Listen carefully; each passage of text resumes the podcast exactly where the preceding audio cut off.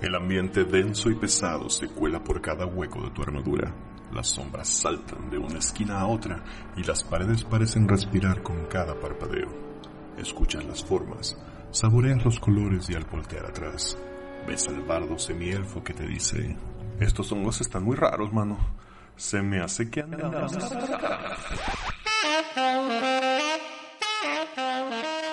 Buenas noches, Guadalajara. Nosotros somos Ocean Days en el episodio número 27 del podcast Andamos Arcanos. El día de hoy es 15 de junio del 2020 y conmigo se encuentra Bobby. Todo bien, aquí sigo, saludos. DM Diablo. ¿Qué onda, banda? Osvaldo Luna. Uh, la, la.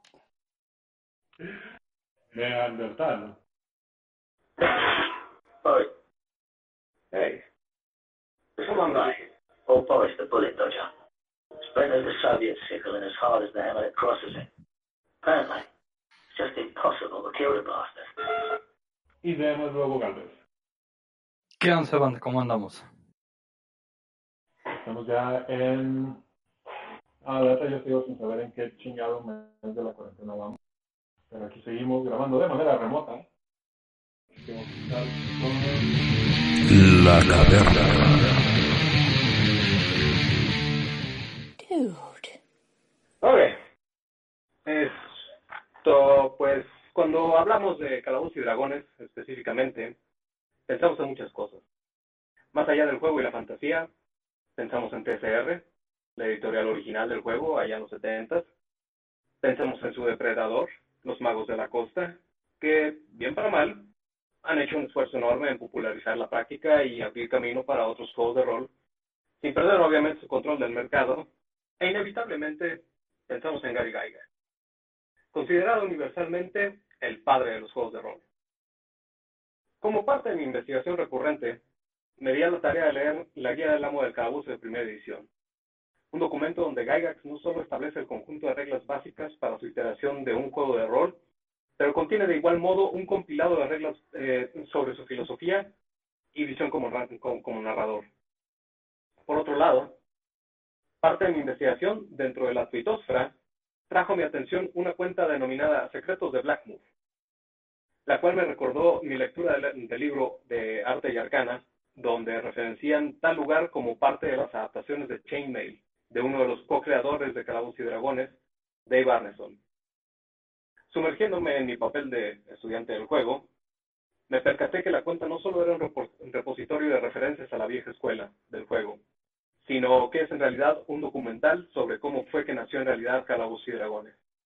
El solo hecho de que exista un documental al respecto me forzó a cuestionarme si lo que llevaba años creyendo, que era esta literalmente leyenda que cuentan todos, desde los hijos de Gygax, algunos de sus biógrafos, eh, el estar detrás de Magos de la Costa, seguidores fanáticos, panelistas de convenciones, hasta los dueños de tiendas del pasatiempo, sobre un vendedor de seguros eh, del lago Geneva, en Wisconsin, quien combinó su pasión por las simulaciones de guerra y las novelas de Conan el Bárbaro para escribir y publicar un juego llamado Chainmail, un wargame de tono medieval con tintes fantásticos en 1971. Mientras tanto, en Minnesota, un guardia de seguridad llama- llamado Dave Arneson adoptaría las reglas publicadas en Chainmail para otro wargame de fantasía titulado Blackmoor. Eventualmente, el par colaboraría en Calabozos y Dragones, nombre atribuido a Cindy Gygax, quien lo conjuró durante las primeras partidas del juego, previo a ser publicado.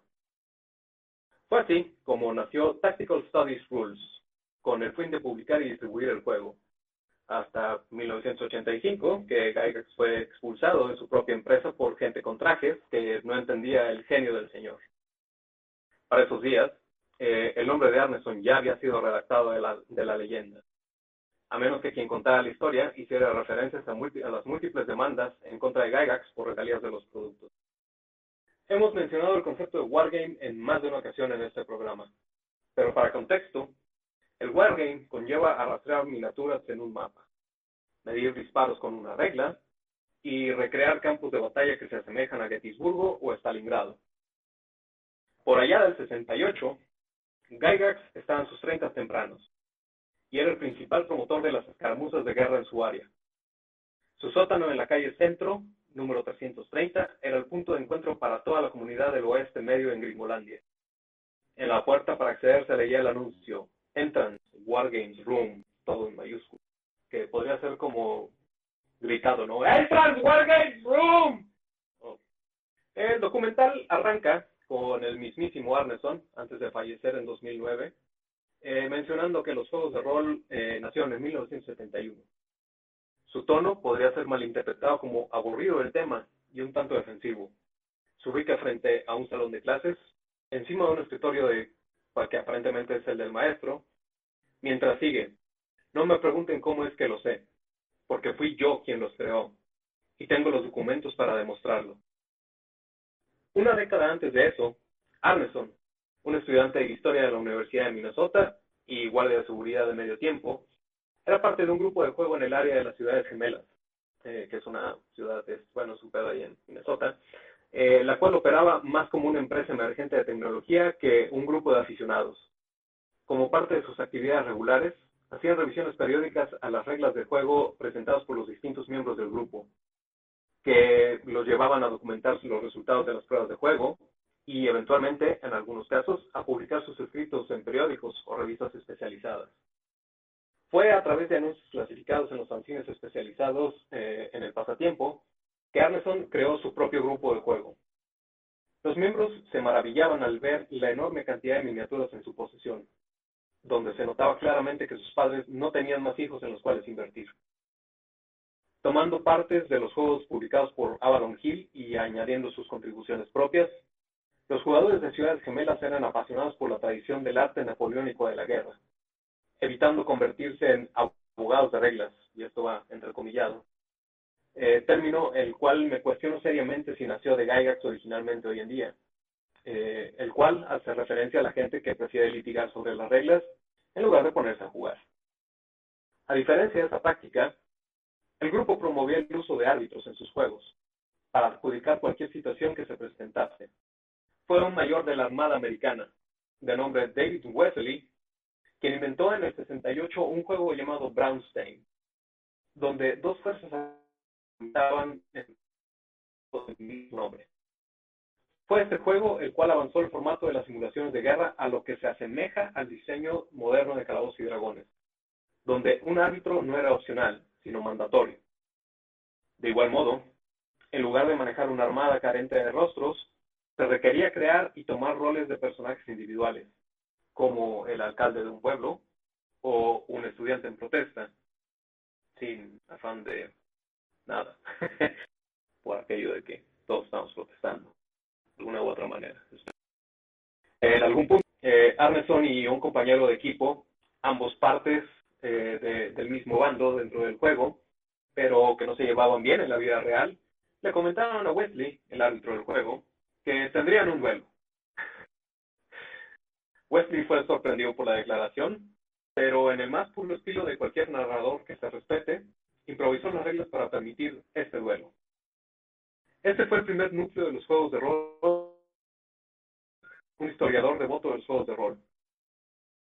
El anteriormente arqueólogo ahora pasa sus días estudiando el trabajo de Arneson, de Gygax y de otros semidioses menos conocidos de la práctica comenta que el grupo de juego de Ciudades Gemelas no tenía un gran apego a Brownstein, sino al comandante que habían creado para el juego.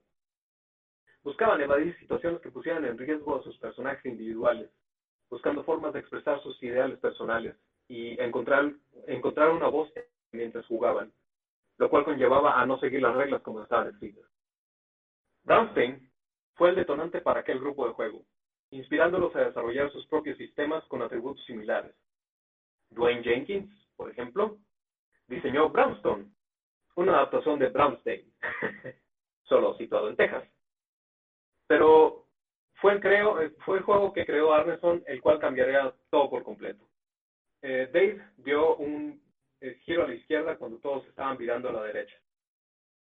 Relata que Arneson arrancó el proceso de crear sistemas capaces de manejar las situaciones que se daban dentro del juego sin importar lo que los jugadores quisieran hacer. Esa mecánica no existía y fue creada de manera espontánea. Según Stormberg, Él define el juego de rol como interpretar a un personaje que no eres tú mismo y tiene habilidades distintas a las tuyas, enfren- enfrentando una serie de circunstancias o ambientes completamente distintos, definidos por un amo del calabozo. Es en este punto donde menciona que la bola de nieve de la historia de Gygax se volvió tan grande que eclipsó la realidad. Gygax y Arneson se conocieron en la segunda edición de la Gen Con, o la Geneva Convention. El día de hoy, la convención atrae alrededor de 60.000 asistentes al Centro de Convenciones de Indiana. En 2009 atraía 190 asistentes al lago Geneva. Arneson y la manada de las ciudades gemelas manejaron ocho horas para poder atender el evento. Aquí, Arneson y Gygax compartían su pasión por los juegos de guerra napoleónicos y debatían sus teorías sobre las reglas para esas simulaciones.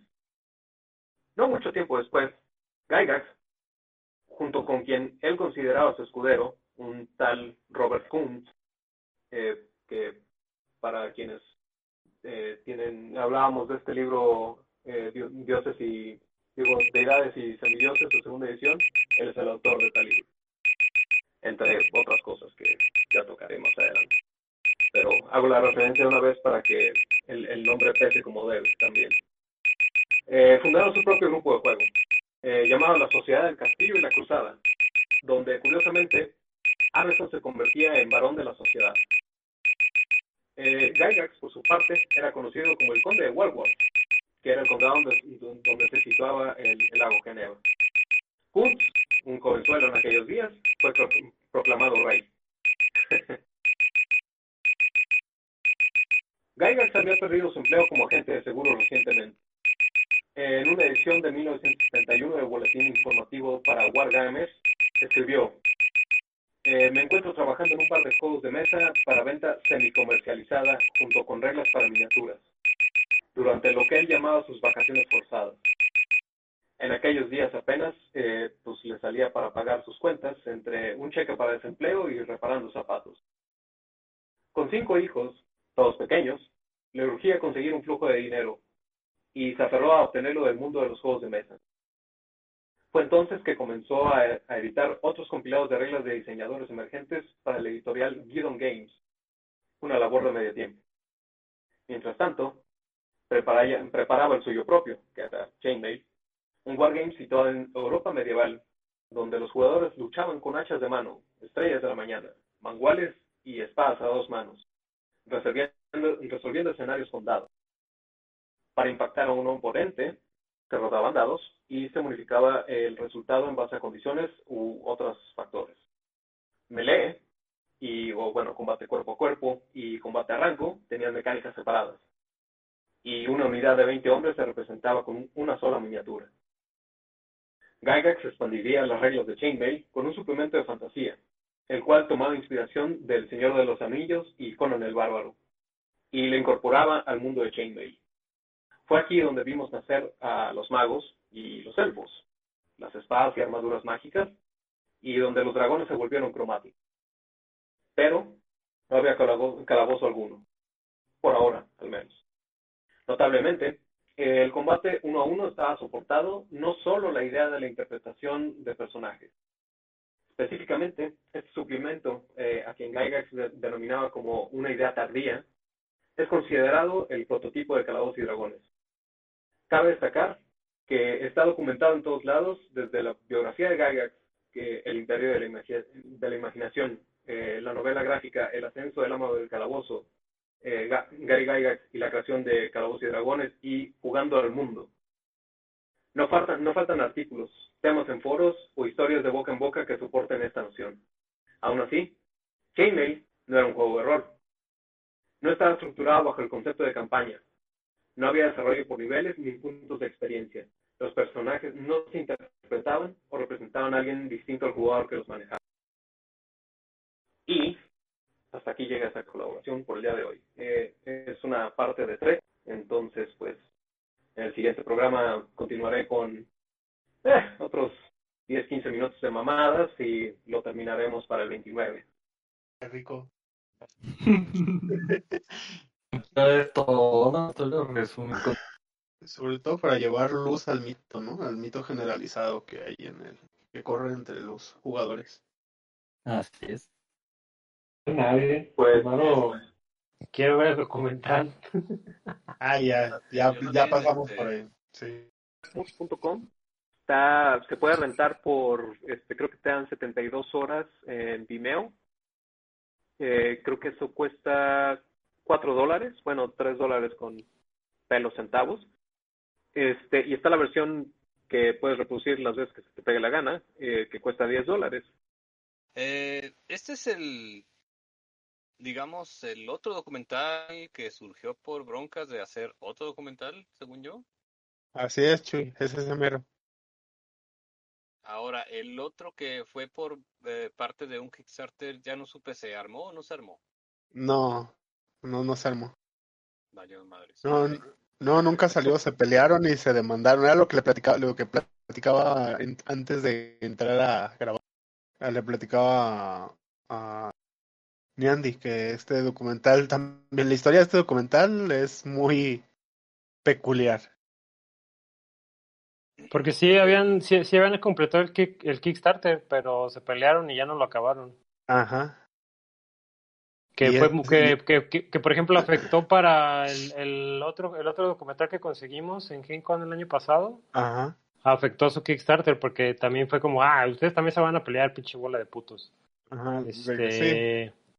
que no pasó pues porque el el otro el, el, el, el Kickstarter que mencionas Chuy era este está tal cual es pura historia de dónde salió y cómo surgió este y el otro Kickstarter del el, el que del del Blu-ray que conseguimos era de puro arte, de puro arte de calabozos y dragones.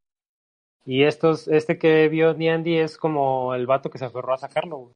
Pero pues ya sin, el- sin, sin varo, porque el varo se lo quedó el otro güey. Así es. El otro Sí, se iba a llamar, sí, según claro. yo sé, este, el Gran Reino, ¿no? Hasta donde recuerdo. Ajá. Ajá, exactamente, creo que sí.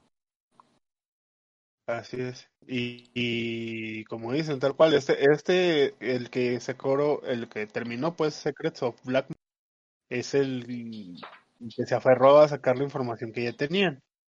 Y no, no pudo utilizar algunas partes de lo que ya tenían este, filmado, por, precisamente por la demanda que perdió contra el otro. O el arreglo judicial al que llegaron. Ya, ya aquí encontré la página. La página dice que está en Amazon Prime, supongo. Ah, Estados Unidos y Reino Unido nada más. Gringo. Por 5 Ah. dolarucos. Y en Vimeo sí, en 3.95, pero ese sí está disponible para toda la banda. Yo creo que sí le voy a aventar un bar una de esas. Sí, pues ahí sí tienen chance, este, no está de más apoyar a esa banda. Este, creo que está, está bien hecho, está bien documentado. Eh, yo le comentaba, yo sé que a nadie le importa, pero me vale madre porque pues es mi programa igual que tantos de ustedes, así que ¿por qué no? Este, me fui a rayar con Quetzal el, el viernes. Este, y mientras estábamos en la actividad le comenté que, que llevaba un rato ya escribiendo esta pieza. Creo que me tomó... Yo lo compré como en febrero, más o menos. Lo he visto un par de veces. Luego, este, pues obviamente me, pues dije, güey, esto, esto debería de ponerlo en el pinche podcast. Este, y, y empecé a tomar notas, este, en sucio, porque pues la verdad soy pésimo para tomar notas con la computadora, este, mientras no sea cosa de trabajo. Todavía soy así de old school. Este, y luego pues obviamente pues fue transcribirlas y, y terminé con una chingadera de 10 páginas. Dije, güey, pues creo que da para tres programas mínimo. Entonces, este, así fue como llegué a esta onda. Así que no me acuerdo quién me dijo que si estaba escribiendo una tesis, pues ahora sí me la mamé. Nice. Ah, Vamos a seguir hablando de esto, así es que si alguien más quiere agregar algo, que no. No, yo estoy viendo nomás este, las opciones que hay. También se puede comprar, ya vi. Este es Ajá. 95 dolarucos. Muy bien. Pues si se arma, este sería chido, ya que pasa este desmadre, que nos podamos juntar. Igual lo rentamos y lo vemos en bola.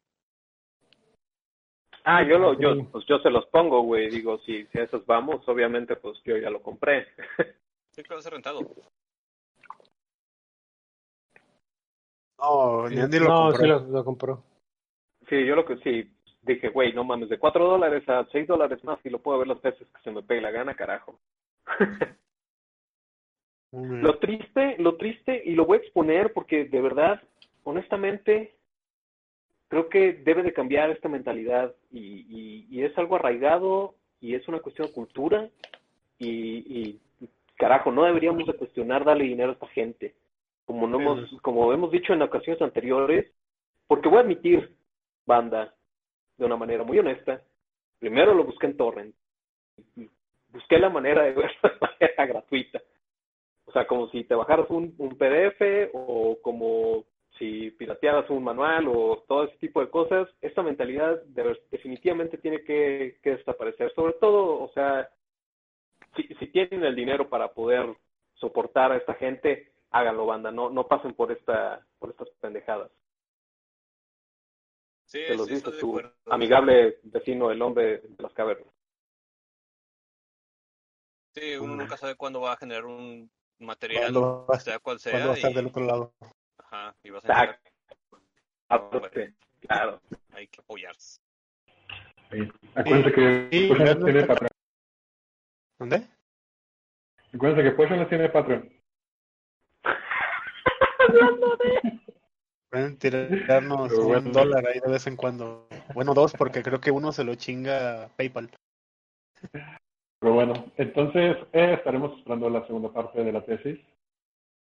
O tercera, depende de cuánto salga. de la Antes- tesis. Perdón, an- antes de eso, este, nomás por, eh, porque yo tengo la curiosidad, ¿qué te rayaste, güey?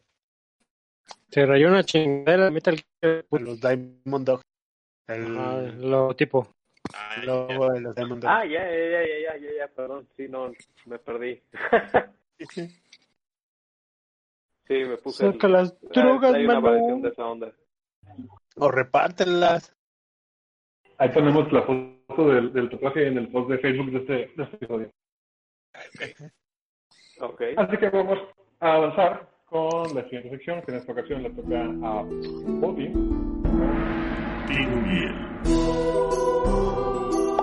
Bueno, ah, en esta ocasión eh, voy a vamos a darle como un fast forward a, a la historia del imperio, nada más un pequeño resumen de de pues sí, de las eras que nos sugiere o que nos describe el mismo manual en, la- en las que podemos situar nuestra partida. Primero, mencionar que el, el sistema de calendario se conoce como calendario ISA o CI. Eh, todos los rokuganeses lo utilizan para registrar sus sucesos históricos. El, el siglo primero del imperio este, es la primera guerra del cual ya hablamos, que es cuando eh, el ejército de, de Fuleng ataca el Imperio Esmeralda, eh, entrando por el territorio del clan del cangrejo, y se lleva a cabo esta terrible batalla. Durante ese, ese primer siglo, los grandes clanes se forman, se, los kamis que todavía caminan entre, entre los mortales, eh, ayudan al, al combate de Fuleng y el asalto de las tierras sombrías.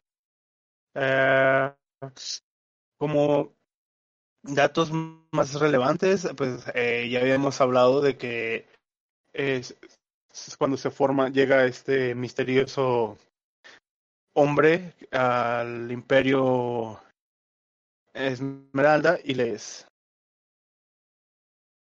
y les eh, da como la solución de cómo derrotar a Fullen, eligiendo a estos siete campeones de cada uno de los clanes, a los que se conocen como los truenos.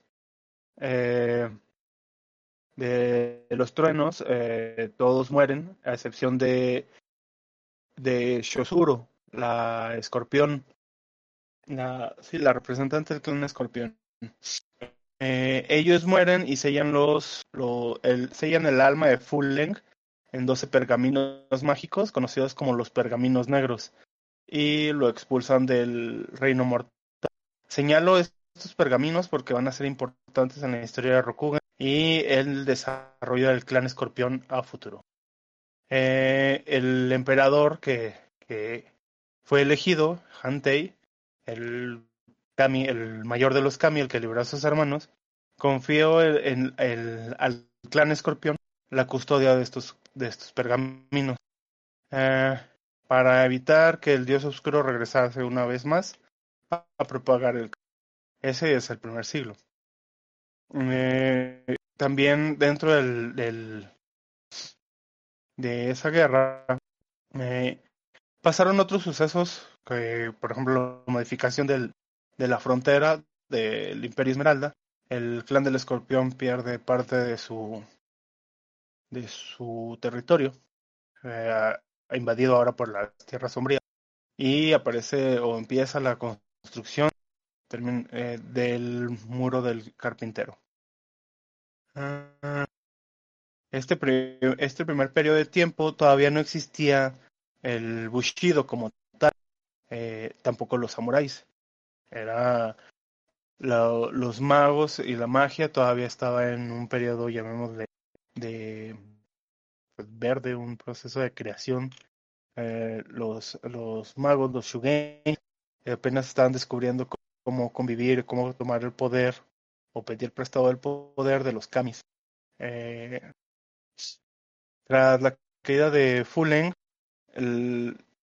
quedó el pozo supurante, que es el lugar en el que se supone que cayó Fuleng del cielo y descendió hasta el infierno. Es el lugar del que salen las criaturas de las tierras sombrías. Mm, se organiza la, las palabras de Shinsei en la religión organizada del Shintao. El Shintao es el nombre de la religión, el nombre de la religión. También durante este siglo se da la formación del Bushido, tal cual, ya al final eh, empieza a tomar forma el, código de honor. Ahí aparecen los primeros clanes menores, el clan del zorro y el clan de la mantis. Eh, eh. Durante el siglo segundo, el siglo segundo de la historia de Rokugan fue en realidad un, un periodo de, de paz. El, el, los clanes eh, crecieron su influencia en los, en los dominios, eh, creando un, un, estado fuerte y empezaron a desarrollar leyes y a, para resolver los conflictos entre los clanes. Parte de lo que se desarrolló aquí fue que el guerrero Doji Hatsu y el cortesano Soshi Saibanka crearon los cimientos tanto de las legiones imperiales como de los magistrados Esmeralda. Estos serían los brazos del emperador para crear eh, la estructura política que hoy en día o en la época en la que se supone que nos dicta el juego para iniciar eh, rigen el imperio Esmeralda. Eh, estas inst instituciones acabarán por tener un papel vital en el gobierno de Rokugan. Eh, también durante este siglo, bueno, la segunda mitad de este siglo, los dioses eh, empiezan a... Ya algunos habían perecido durante el primer siglo, pero en este siglo en particular empiezan a desaparecer los restantes. Eh, Hantei que entregó su trono a, su hijo Hantei Genji. Mm, Togashi, el líder del clan dragón, desapareció en las montañas, aunque se supone que se retiró y, sigue, y siguió controlando el clan del dragón, pero no permitía que nadie lo visitara. Nadie sabía si seguía con vida o no. La dama Doji sucumbió a la depresión cuando muere Hantei y desaparece en el mar. Bayushi, el, el kami, el, sí, el kami que fundó el clan del escorpión, desaparece buscando al trueno, a único, al único de los truenos que sobrevive, a Shosuro, que había sucumbido ante el poder de la oscuridad en la guerra, en la guerra del siglo anterior. Esto tan solo dejó a uno de los kamis, el kami Ida, el fundador del clan del cangrejo eh, pero él no tenía deseos de entrometerse en, el desarrollo de, del mundo. Así es que este periodo también es en el cual ya los humanos eh, tienen control del Imperio Esmeralda. Durante el siglo III, el, el último de los Kamis muere, eh, del que acabamos de hablar, el Kami eh, que ya había entregado el, liderazgo del clan del cangrejo a su hijo, Osano Hu, y no se entrometía en asuntos de Rokugan. Sin embargo, sus poderes, sus habilidades de como semideidad o deidad, todavía le, llama, le, avisaban de peligros que, que se acercaban al imperio. Y eh, fue como se dio cuenta que uno de su, su, hijo, que había desaparecido, su hijo mayor, que había desaparecido durante la Primera Guerra, la invasión de Fulen, eh, no estaba muerto, sino que fue deformado por los poderes de la Tierra Sombría. Y él parte sin decirle a nadie, más que un pequeño grupo de leales, a las Tierras Sombrías a darle descanso a su propio hijo. Efectivamente lo mata, y pero por las heridas que recibe, también muere. Muere en esta parte. Eh, durante esta época también se organiza la hermandad de Shinsei, que es como los intelectuales y teólogos de los de todos los clanes que le dan como un, el impulso eh, en cuanto a ciencia y filosofía al Imperio Esmeralda.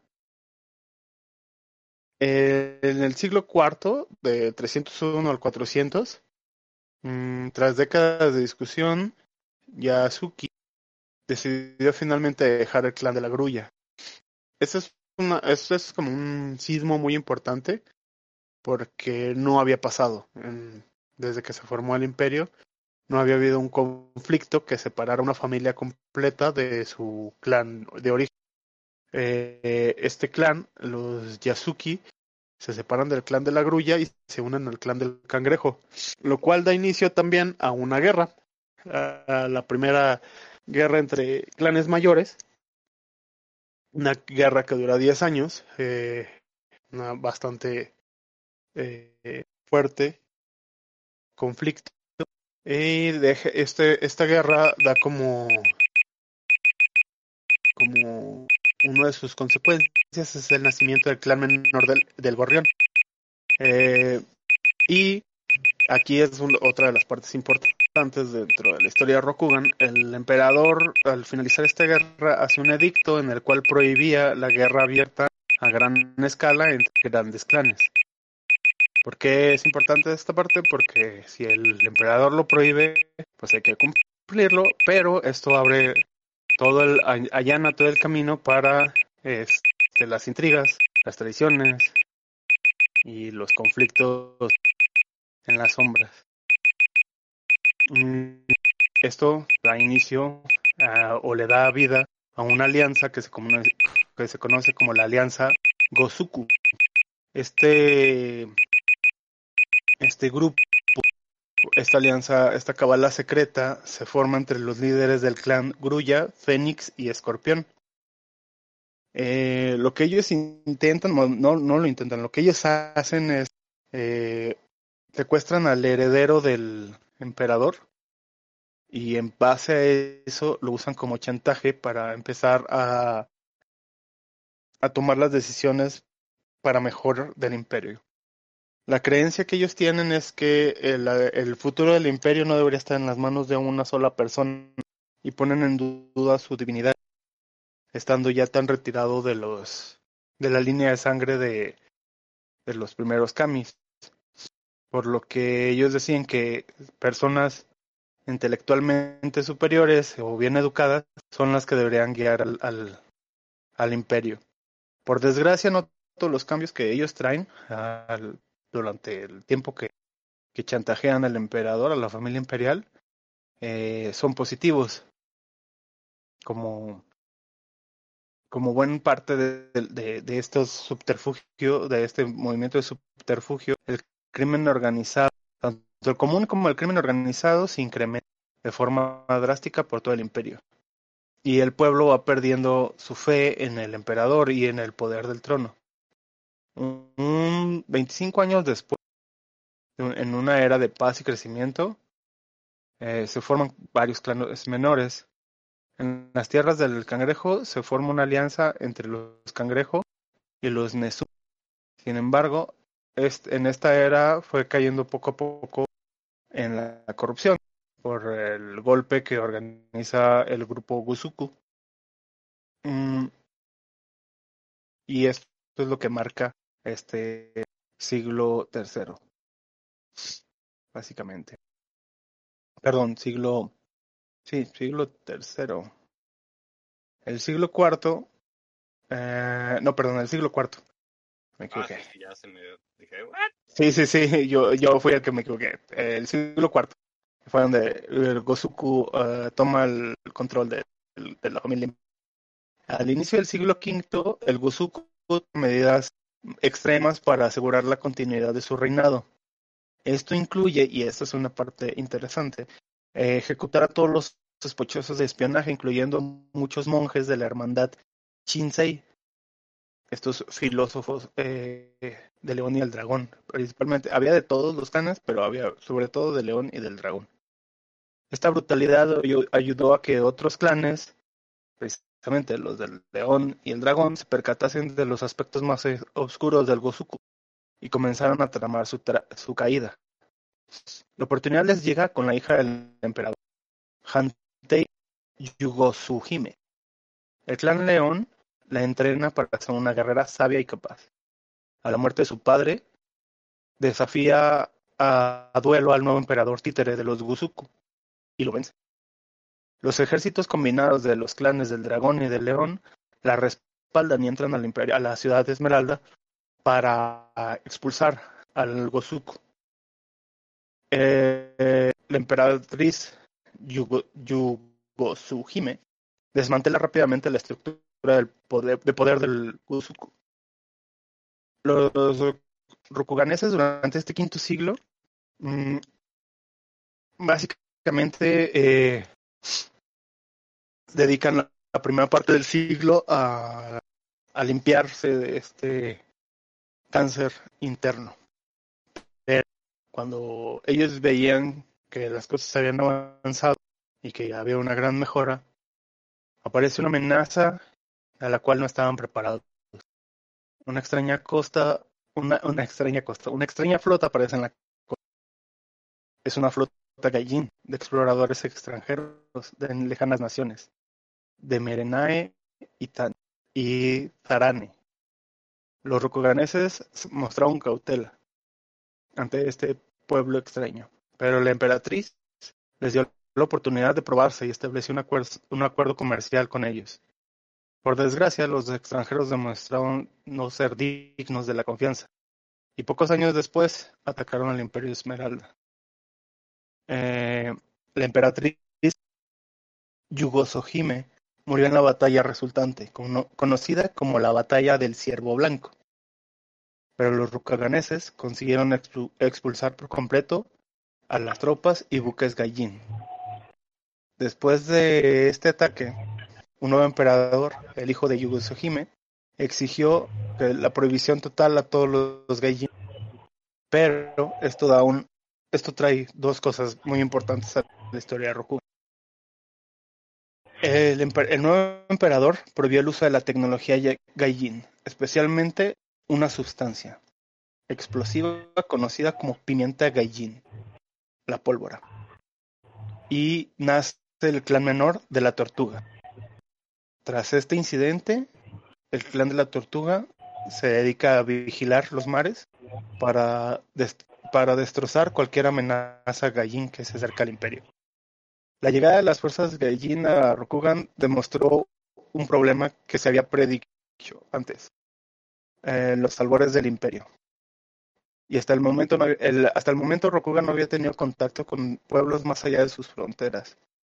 Y esto hace que el clan del, del unicornio abandone las fronteras y se vaya a buscar amenazas fuera del muro del carpintero.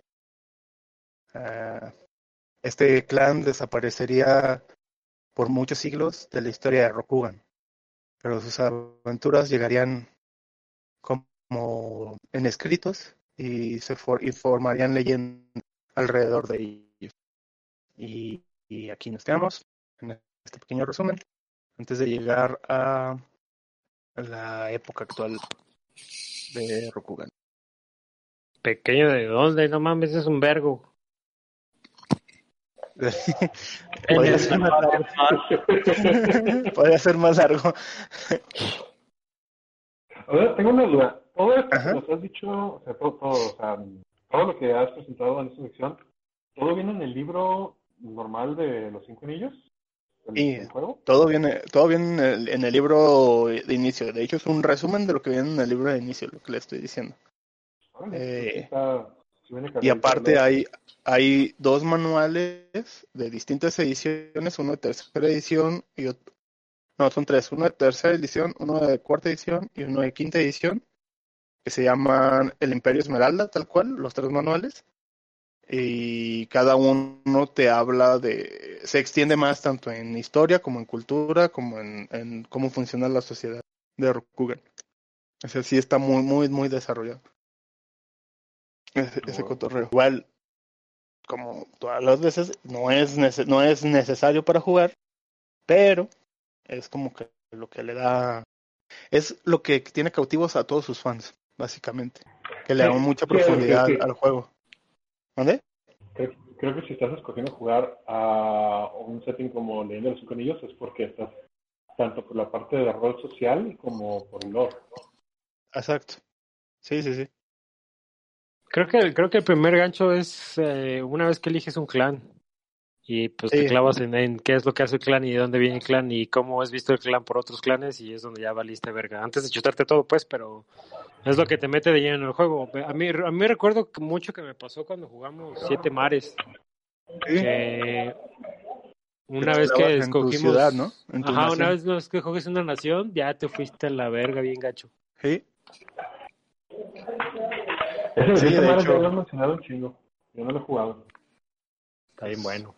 La verdad sí está chida. Híjole, deja que la cuarentena termine y si Ernesto nos está escuchando y se anima, Pijijoto, Sí. Sí, la, ver- la verdad sí, sí maneja bien el lore Ernesto de los de Séptimo Mar. Y eso, es un juego también como, como Leyenda de los Cinco Anillos. De hecho, la cuarta edición y creo que la, ter- y la primera edición de Leyenda de los de digo de, tanto la cuarta de Leyenda y la primera de Séptimo Mar son primitos y se supone que hay un manual en el cual los Gaijin de la leyenda de los cinco anillos son personajes o pueden ser de naciones de séptimo mar. Como si estuvieran en el mismo mundo, tal cual. Órale. Ok, pues bueno. Pensé muy chido. Así que ahora vamos a pasar. El tema de hoy, tema de hoy. Y en el tema de hoy estaremos hablando de algo que me han estado, o sea, me han llegado un par de, en Twitter, de sugerencias de los, nuestros escuchas. No sé cuántos sean, pero creo que sí, ya, ya son varios.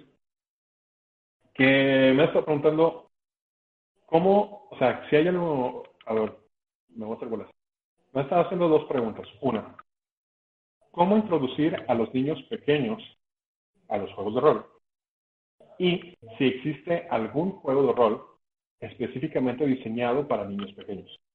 Sí, Creo que, sí. de la, de- creo que de, de la mesa este, el único que tiene niños es Michelle, pero tengo entendido que varios han estado en la FIL Niños trabajando con pequeños. Así es. Este, bueno, ah, no sé si alguien más se quiere aventar este rollo. yo, porque sí. Eh, me tocó, me tocó la experiencia de tener que hacerlo con mi hijo, buscar, eh, porque me preguntaba, ¿no? Él, él me veía de repente los sábados desaparecer y me decía, papá, ¿a dónde vas? Y la respuesta era, jugar rol. Y eso se ve muy divertido, ¿qué es eso? Entonces, no puedes introducir a un niño de seis años o de cinco años a quinta edición directo. Eh, eventualmente, si le agarran el amor, serán capaces de extenderse sobre él. Eh, pero de lo que yo he encontrado para, para hacerlo fácil, primero de los suplementos gratuitos, puedes agarrar directamente de la página de Wizard of the Coast. Durante esta cuarentena estuvieron haciendo varios regalitos y entre ellos venían aventuras simplificadas. Creo que se llamaba eh, la aventura de, Mor de Morlo, Morcol, creo. Sí, algo así. Y eh, son aventuritas de niveles 1 a 4 con reglas simplificadas. Sí tienen los stats, o sea, conservan lo genérico de Dungeons and Dragons que identifica a Dungeons and Dragons y a sus hojas de personaje, pero con una reducción de reglas impresionante. De ahí, si nos queremos ir con, por ejemplo, manuales específicos, está el de Hora de Aventura de No Solo Roll, No Solo Roll, patrocínanos eh, el cual también es muy divertido. En ese necesitas más contexto del mundo para poder llevar al niño. Y eh, creo que Chuy, que- Chuy, ¿cuál era el que todavía ustedes habían jugado? El de Gris. que habíamos sería Green, pero no es bueno. Es- Sí puede usarse es- para niños, pero no es tan para niños, es más Ah, para. Ah, ok. El que yo sí otro que yo encontré era el de investigador, ¿Mm? el cual eres un niño que se levanta en las noches y tiene que ir a buscar los monstruos en su casa para vencerlos. Sí, alejarlo. Eh, de ahí en más, me- no he tenido mucha más experiencia. Este es como el total de juegos que yo, yo he jugado, pero creo que más que el tipo de juego que agarres o el sistema, tiene que ver con qué tanto estés dispuesto a rellenar por él.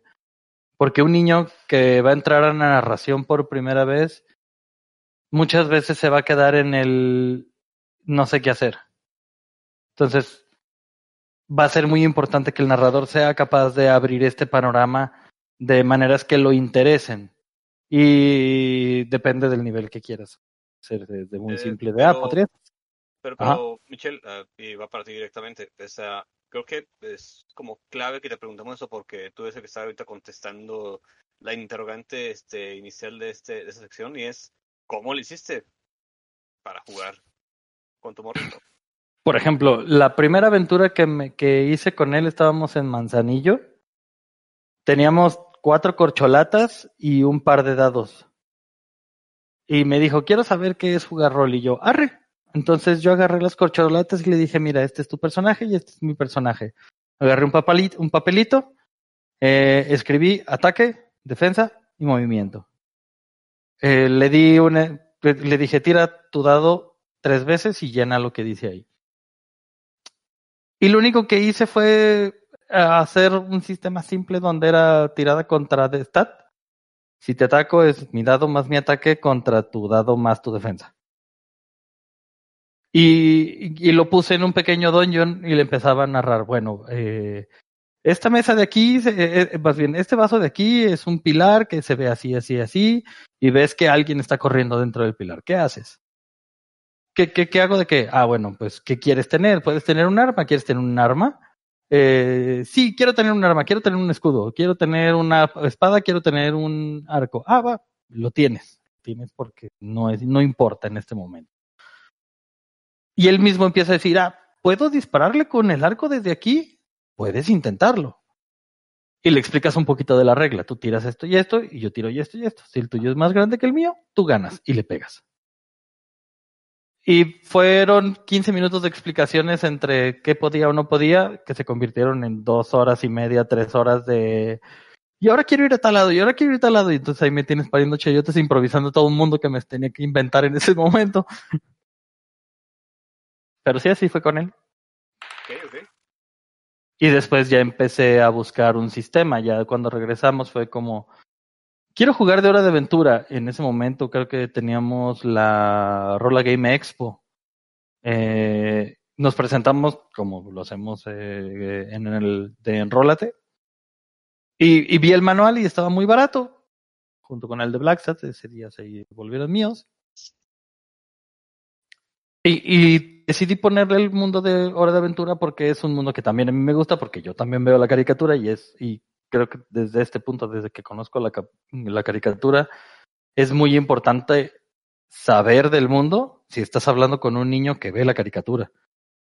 sea, si agarras, si un DM que no conoce la caricatura intenta correrle hora de aventura al niño que sabe de hora de aventura, te van a bombardear de preguntas. ¿Y dónde está Finn? ¿Y dónde está la princesa? ¿Y dónde está Grumosa? Entonces, por ejemplo, ahí es un riesgo. si te metes ahí, tienes que conocer el mundo. Sí, claro, te sale de, de abogado de, de la serie. Claro.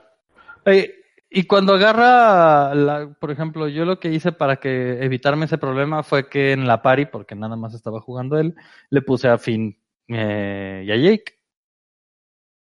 Pero los separé. O sea, cuando llega, sí, llegaban, llegaron al dungeon principal y les puse un problema para que se separaran. Y pues never split the party, split the party. Y ya lo corría él solo, entonces se escuchaba nada más a fin ya llega a través de tuberías de aire. Eh, entonces él seguía roleando con ellos, pero él estaba resolviendo todo. Y, por ejemplo, ¿era él, él o era un personaje? Ah, el personaje que él tenía está basado en Sword Art Online, se llama Kirito, eh, y aparte se convertía en hombre lobo. Porque, Como el dios de la porque- fiesta. Porque. Galvez. porque Galvez. Eh, y el compa y otro compañero que le puse, por, eh, que se encontró ahí nomás por diversión, fue un personaje que yo hice, que era este George- John Pulpitson, que es un- una sopa ramen. Pero bueno, es otro pelo. Pero entonces ya pasó por esta, eh, digamos, eh, parte importante del juego que es crearse un personaje. Él ya tuvo que seleccionar qué poderes tenía, qué tan apto era. Tiene, bueno, ustedes que ya jugaron Black Sad conocen la estructura de no solo rol y este sistema abierto. Eh, tiene tres atributos principales y estos tres atributos tienen subdivisiones. Dependiendo del monto de atributo que tengas, en- eh, tienes la cantidad de features o habilidades que tienes dentro de- de atributo. Y es igual, la construcción es igual. Nice, nice. Entonces sí es bastante amable para ellos. El, el de investigador de monstruos tiene otras reglas también muy simples, pero de repente tienen que leerle más. Entonces si estás con un chavito que no le da mucho a la lectura, sí le va a dar hueva leerlo. Porque sí tiene como, ah, puede ser este tipo de niño y tiene un estereotipo que tiene que entender para ¿Y no jugar. te ha tocado, este, digamos, narrarle a tus amigos de la escuela, por ejemplo? Que Ah. les haya invitado o algo, todavía no. Todavía no, ya me ya me lo pidieron, pero la cuarentena. Sí, claro, claro. Sí, pero sí ya me dijo la de quiero jugar con no sé quién y yo, ojalá. Vamos a ver qué sale por ahí. Este, yo hablando de no solo rol, me gustaría recomendar un juego que publica no solo rol, pero que yo lo conocí cuando estaba en desarrollo por eh, en, esto, en, en- en ese entonces la blogosfera. Eh, el blog del cual yo supe que lo estaban desarrollando se llama La Bondis Regiones Míticas. Y la, porque creo que es autora, la autora desarrolló un juego de rol para niños de 6 años en adelante que se llama Magisa. Eh, literalmente Magisa, rol para niños. Es un juego bien sencillo, usa dados de 6. El sistema es muy, muy amable. Y eh, este juego pretende también que trabaje algunos conceptos desde operaciones numéricas básicas gestión de recursos, el trabajo en equipo y ta- también ofrece algunas, algunas eh, reglas eh, para estimular el, el, pues sí, la interacción o la interpretación de los niños para desarrollar su, su vena creativa, vaya. Pero sí es, o sea, ya es necesario que los niños sepan hacer operaciones porque es la intención del juego, que el, el- juego ayude ya a, a facilitar las matemáticas y la lectura de parte de los niños. El mundo en el que está ambientado es el mundo de los cuentos de hadas, de los hermanos. O hace un, como junta todos los cuentos, eh, también cuentos eh, de cultura popular española, los junta, los mezcla y ya crearon un mundo común donde todos conviven, pero a final de cuentas es, es un mundo mágico, tradicional de cuento de hadas. Entonces, eh, la intención es que esto estimule a que los niños investiguen sobre los sobre los cuentos y que los lean los cuentos eh, pues más cerca tal vez no los originales pero sí alguna una, una versión eh, dulcificada para su tierna edad de seis años y el juego está está bastante padre el manual no solo la contiene no solo las reglas sino también este eh, varias aventuras para que juegues ya el niño o sea, literalmente ya no tienes que hacer nada. Hasta las hojas, hasta los personajes precreados vienen ahí. Sí, ese sí lo, sí lo conozco. em, tiene una premisa acá chidilla, es básicamente que una niña llamada Pandora se encuentra un jarro y con los tapas se liberan los monstruos y ahora tiene que este, investigar por qué hay monstruos, hay cuentos este, ahí. Eh, yo creo que ese es buen juego, pero eh, es este un poquito como lo que le pasó a Michelle, necesitas, porque eso, bueno, eso es- se, se da por sentado, ¿no? Que como adulto Sí. necesitas explicarle al morro cómo se juega. Eh, para un niño, eh, yo creo que sí le podría, el problema de este juego creo que sí le podría dar algo de miedo ver el libro, se le puede hacer, es un poco grande, este, muy lleno de páginas, porque son, bueno, son 96 páginas, no son tantas realmente, pero pues para un niño puede ser mucho texto. Sí. La ventaja que tiene es que, como dices, el sistema de juego es muy simple de aprender. Aunque la hoja de personajes es un poquito intimidante por la cantidad de casillas que tiene, pero este es muy simple. A fin de cuentas, es muy similar a lo que hacen en un solo rol. Es solo tirar dados y el que saque mayor gana, así nada más.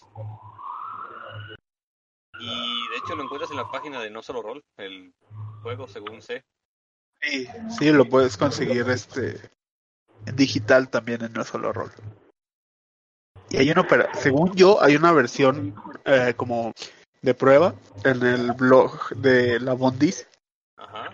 como una muestra muy muy simplificado, pues, pero ya te da una idea. O sea, puedes jugar desde ya con, con tus morritos, calarlo y si les gusta, pues comprar el manual.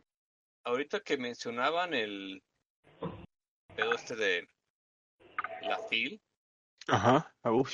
Pues eh, sí, tal cual, eh, nos tocó estar en la FIL llevando un taller de juego de rol para morritos, este, gritando mucho, teniendo oídos muy poco porque había demasiado ruido.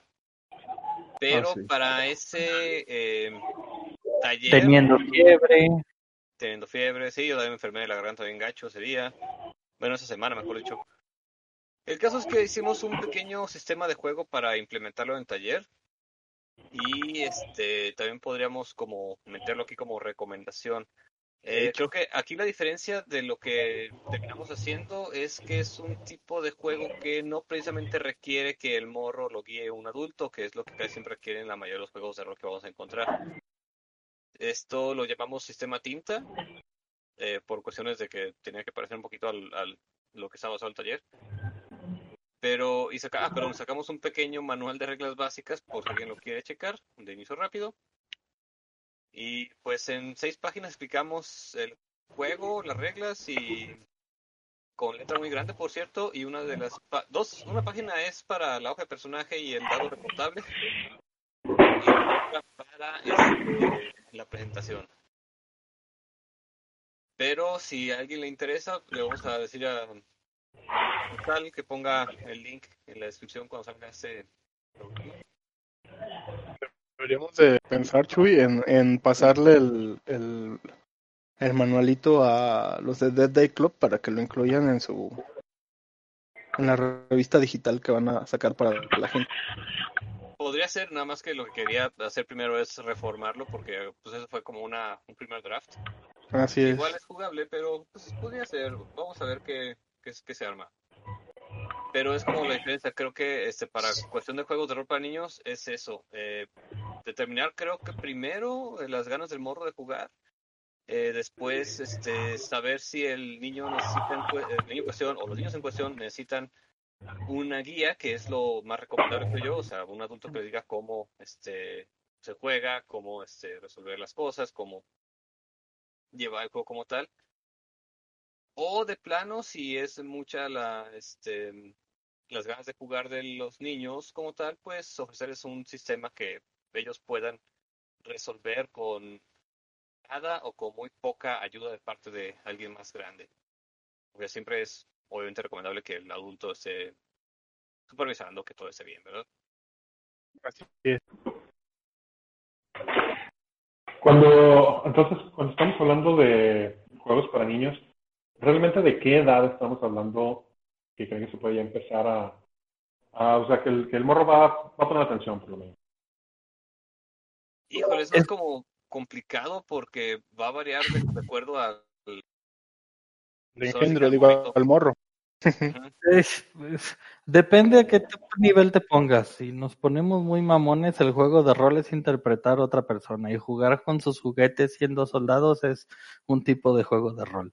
Si lo que dices es ya hablar de un sistema, de utilizar un sistema, creo que lo importante, primero que nada, es que sepa leer y escribir.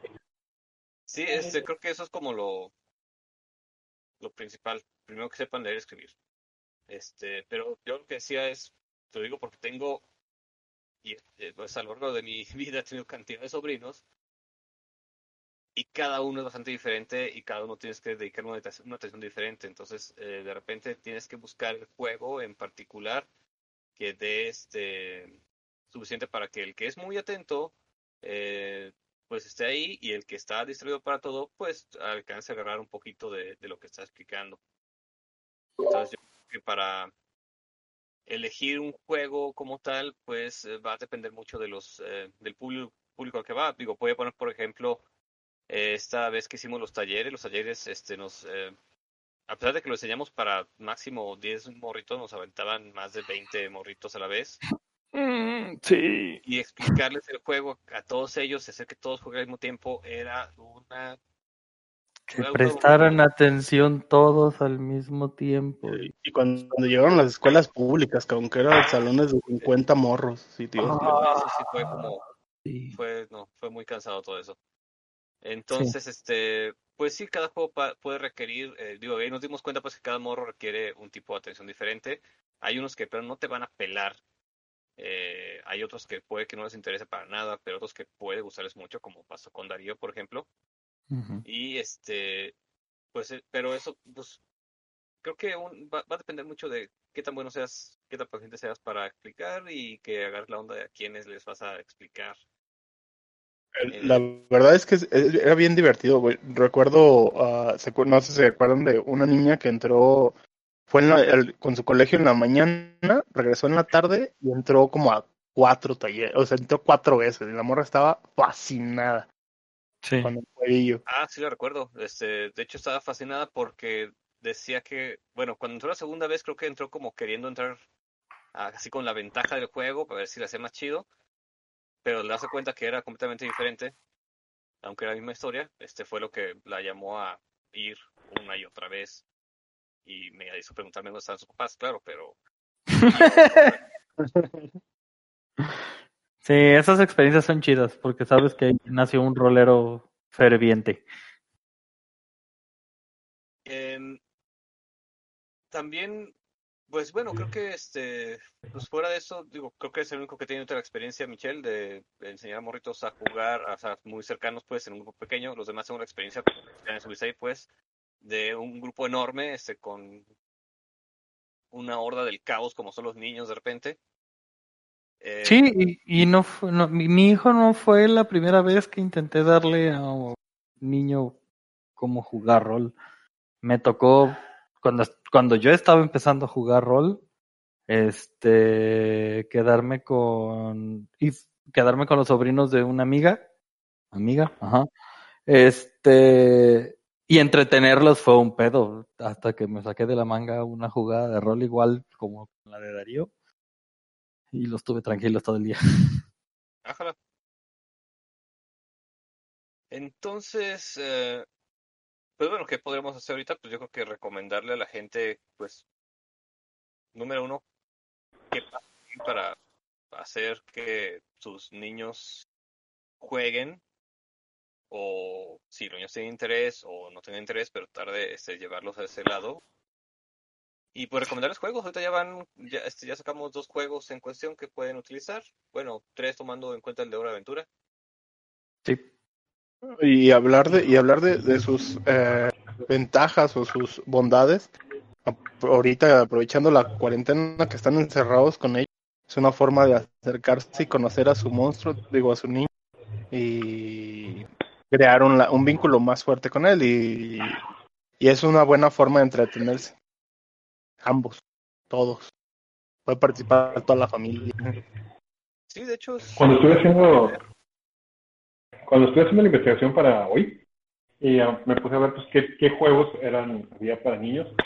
La verdad, la mayoría de los que encontré no no sé si los calificaría como juegos de rol como tal por la mecánica estaba exageradamente simplificada y parecía más bien un juego de mesa sin tablero.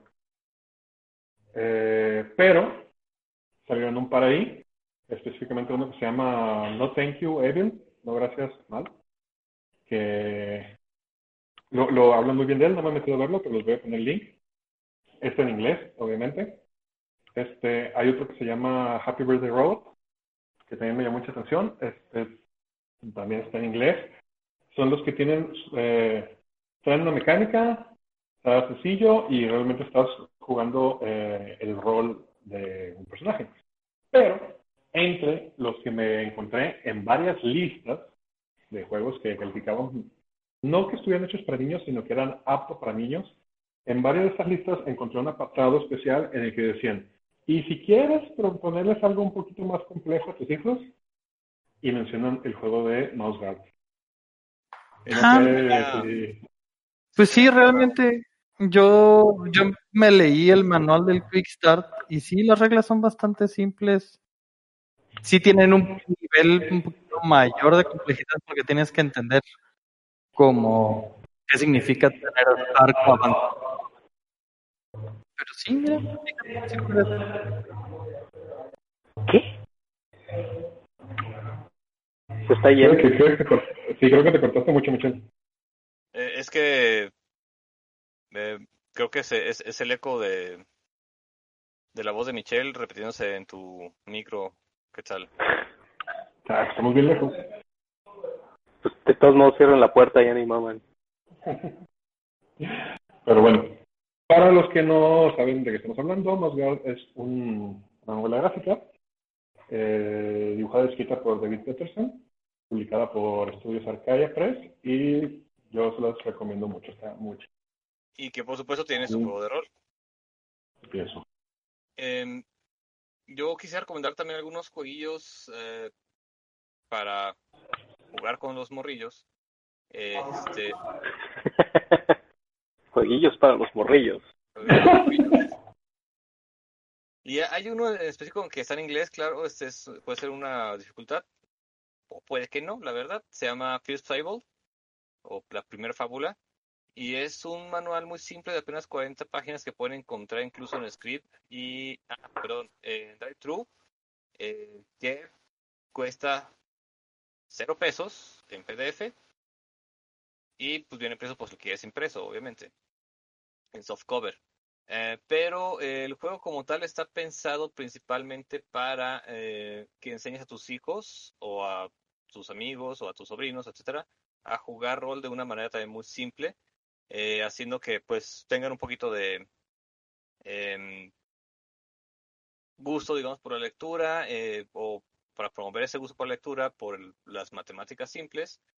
Y lo único que haces es eh, como narrarles este, las situaciones, es decir, es un juego muy, muy básico de este, cuatro, digamos, eh, arquetipos como tal, como un animal keeper, una princesa hada, o un caballero, o un pirata, son los personajes que puedes elegir, eh, o los que ven aquí, este, de los cuales cada uno de ellos puede elegir como su especialidad, o sea, que es lo que, en lo que son chidos, y ya con eso eh, los este, niños pueden comenzar a jugar este, aventuras que vas narrando. Obviamente, insisto, está pensado por si tú eres rolero, quieres eh, pues enviciar a, algunos chiquitines en este mundo. Con algunas notas en particular, este, como cómo llevar eh, las peleas y cómo son las peleas en realidad. Porque, pues, eh, en la experiencia que tuvimos en la FIL, había niños bastante pequeños que cuando les preguntabas, digamos, qué es lo que quieres hacer, eh, nos salían con respuestas como le corto la cabeza al dragón. Entonces, eh, es la cuestión de buscar eh, o tienen como consejos para hacer que esto no sea como tan violento, pues si no quieres que tus eh, querubines eh, lleguen a ver este, violencia incluso en sus eh, cabecitas, aunque sabemos que la ven en la tele, pues, pero... Sí, está cabrón. No sé si no hay que agregar algo más. Agregar algo más. Sí, Échale. Hay, hay aquí una cuestión que creo que todos medio tocaron de una manera este indirecta en cierta manera, pero creo que es válido tal vez hablar al menos un poquito al respecto.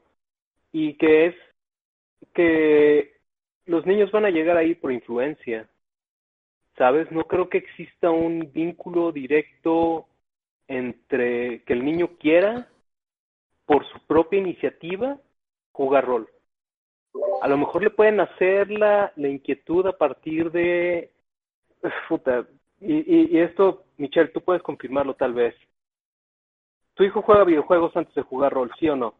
Mm, sí. Mm. ¿Y hace esa conexión entre videojuegos y juegos de rol? Mm, no la hizo hasta después de que jugó rol. No, e- e- eventualmente llegó a ella, eso es a lo que me refiero. Sí. Ok. Este, que yo creo que es el caso en general de el 95% de los papás. Es que a lo tienen... que voy es, permíteme, a lo que voy es que este el papá tiene que ser rolero en cierta manera para que el hijo llegue a esa o el niño llegue a esa este a esa instancia. No veo cómo o sea, por ejemplo, Calabozos y Dragones no hace libros para niños. No le vende libros a niños, le vende libros a los papás de los niños que se los van a dar. ¿Me da a entender? Sí, pero es lo que quería mencionar. Hay dos vertientes diferentes. Tienes al papá que como yo soy rolero y tengo que encontrar el gancho para que mi hijo se interese. eh, o él en este caso preguntó por que ve que, ven, que voy a jugar varias, este, una vez a la semana. Porque tú dijiste que tú vas a jugar rol. Si tú no Correcto. dices voy a jugar rol, esa idea, esa idea jamás se planta en su cabeza. Exacto, y aquí es el primer tipo. Pero mi hijo ya me preguntó eh, una vez antes, papá, ¿cómo juego rol con mis amigos? Y es donde tienes al niño de 7, 8 años que va a ir a la escuela a intentar simular el juego de rol, donde es la segunda influencia. Que tienes a un niño que dentro de la escuela le dijeron, eh, yo jugué con mi papá esto y el niño diga, ¿qué fregón está? Ese es el que va a empezar a pedirle al papá, papá, quiero jugar. Y el papá va a decir, ¿y ahora qué? Pero viene de donde mismo, es a lo que me refiero. O sea, fue el otro niño que jugó con el papá, que igual que tú, es, es de este pedo. ¿Me va a entender? O sea, es, esa, es, esa es mi cuestión. Y creo que a lo mejor, tal vez es una oportunidad perdida de parte de todas las empresas porque simplemente les da hueva lidiar con algo tan simplista y a lo mejor no. Pero de nuevo, todos estos juegos de rol están diseñados para que el papá rolero, alguien que ya tienes en un mercado cautivo, vaya e introduzca a... Yo voy a ser muy sincero, yo no tengo hijos, pero estoy interesado en que mis sobrinos lo jueguen, al menos lo intenten, o se los voy a mencionar en algún punto, porque pues yo también estoy involucrado en este pedo, pero no es garantía que les vaya a gustar o interesar. Por ejemplo, el otro día platicando con Quetzal salió ese mismo tema, de que yo tengo ganas de armarle a mi hijo un juego donde yo sea el DM. Y él me comentó, ájala, pues yo podría traer a mis sobrinos. En este momento abro la oportunidad. Si tú quisieras, podrías intentarlo. Podríamos intentarlo. Ah, no, mis, mis sobrinos sí necesitan estar más peludos. La niña tiene cuatro y el niño tiene dos. Es, es- no. No, sí, no, not yet. no, no aún. Y eso es lo que volvíamos también, ¿no? Que es este tocar en esta en esta onda de la edad. Yo creo que ¿cuándo apre es que no, güey, no mames.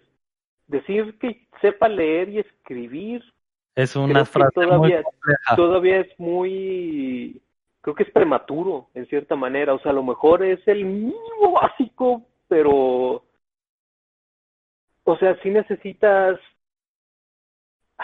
y es y es un tema complicado también, ¿no? Porque la imaginación de un niño, de- por ejemplo, la imaginación de mi sobrina, puta, estoy muy seguro que le ha de trabajar mamón, pero no creo que le dé como para poder ilus y quién sabe, porque obviamente pues también crecen ya con toda esta cultura de de, de, ver este pues películas que podrían ayudarles a visualizar en cierta manera descripciones que tuvieran que ver con situaciones al menos fantásticas, ¿no? Y eh, lo pongo de esa manera porque, por ejemplo, pues Frozen es un pedo de princesas y castillos y la chingada y pues de eso va el pedo, ¿no? Y hay, no digo nunca las he visto, pero supongo que debe haber ahí algún tipo de monstruo, alguna chingadera y pues de ahí te vas, ¿no?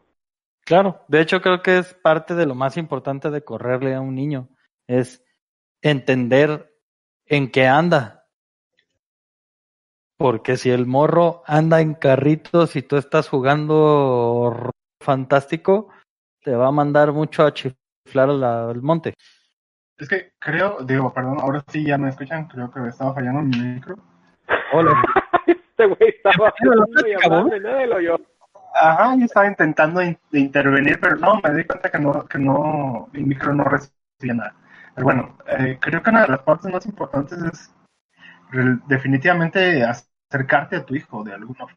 O sea, conocer qué le gusta, saber qué, qué le puede interesar, también para saber cómo dirigirle, que, que sea atractivo para él, como menciona Michelle. O sea, si el, si el chavito anda más metido en cosas de carros o cosas de deporte, y tú llegas con tu fantasía medieval, pues te va a mandar a bailar a Chalma. Eh, entonces, eh, creo que una parte importante es esa. Y como menciona Niandi, el que sea, el que sepa leer, pues es ya para empezar a jugar un juego de rol que te venden, un juego de rol establecido. Pero para jugar rol, pues muchas veces se, se ha mencionado, mucha gente lo ha mencionado, desde que jugábamos a indios y vaqueros o a ladrones y policías, ya estábamos jugando rol. Ya estábamos interpretando a alguien que no éramos nosotros. Entonces, in- incentivar, creo, este tipo de juegos en los cuales te interpretas o tienes que tomar el papel de alguien más, te ayuda mucho a, ya, a que no sea difícil la transición a, a ya tener un sistema de reglas que te van indicando qué puedes y qué no hacer, pero ya tienes un, pues, tal cual, un, un rol establecido el cual vas a seguir y saber cómo seguirlo. El gancho, creo, pues. creo que algo que debería tal vez intentar cualquier compañía debería ser posicionarse en, en tiendas comerciales. Que no sé, estoy muy seguro de que, o sea, volviendo a la, a la, a la pieza original que estuve presentando el día de hoy, si regresas a los setentas, en una juguetería ibas a encontrar la caja roja. Hoy no sucede eso. Ujú. ¿no? O sea, es, es y, y no sé de qué dependa cuál, o sea, el método de distribución para que esta gente entre, o sea, no puede ser, por ejemplo, vámonos a un caso específico, ¿no? Del que hablamos regularmente, Calabozos y Dragones. Calabozos y Dragones, siendo una subdivisión de Hasbro, que es una compañera juguetera, no puede estar en el mismo canal de distribución de ellos. Pero es, espera, eh, eso es en México, porque en Estados Unidos tú te metes a Walmart y todavía lo encuentras en la sección de Toys. Toys and Books. Entonces, ese Ah, es ¿sí? un pedo regional. Sí, es un, es un pedo regional y me tocó el día que fui de cacería a, la- a San Francisco, fui a un Target y fui a un Walmart y estaba en la sección de juguetes. Llegan casi al final. Ájala, eso, eso, bueno, a lo mejor, entonces, y, y de nuevo puede ser una, ah, bueno, y volvemos a toda esta situación del manual en español y sus chingaderas, pero bueno, este, supongo que es una oportunidad perdida el, el mercado latinoamericano también desde esa perspectiva, porque pues, este, qué cagada que no, no utilicen eso para promocionar más su juego y obviamente pues te- para tener más ventas, ¿no? Sí. Definitivamente creo que este es una tirada a la basura y que como consumidor, si estuviera en el rango de juegos, sería más fácil y barato. Con... Pues es que es que ahí tiene que ver, yo creo que con, o sea, ya entra, ya entra en temas más de mercantiles y creo que por lo menos mencionarlo en la cuestión del manual en español depende mucho de Edge y a Edge nunca le ha interesado abrirse una campaña. Le gusta a la gente que, que paga mucho y paga bien por sus cosas de colección. Todos sus juegos, usar eh, dados especiales, el mismo sistema de distribución. A esos cuates nomás les interesa Catán y lo demás por, por vender algo. Edge, Edge fue de los güeyes que hicieron el manual de Dead Watch con caja de metal verdad, de verdad moldeada, mamada y medida. Sí, ellos son los que les gusta gastar mucho. Patrocínanos Edge. Y por eso es que no lo vas a ver en México. Si no les interesa, verdad. Les interesa el que puede pagar, el coleccionista. Pues bueno, ahora sí ya nos pasamos un poquito del tiempo. Muchas gracias a todos los que nos están acompañando. Y vamos a dejar aquí. Y Diana se lleva de tarea a ver Frozen. ¿De qué? que te llevas de tarea a ver Frozen. Ah, ¿debería? Let it go, let it go. Nos despedimos. Bobby.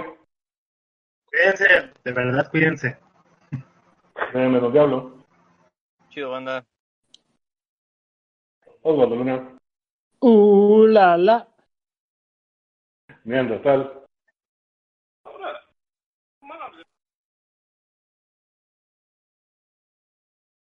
¿Y eso fue todo? No olviden seguirnos en todas nuestras redes sociales.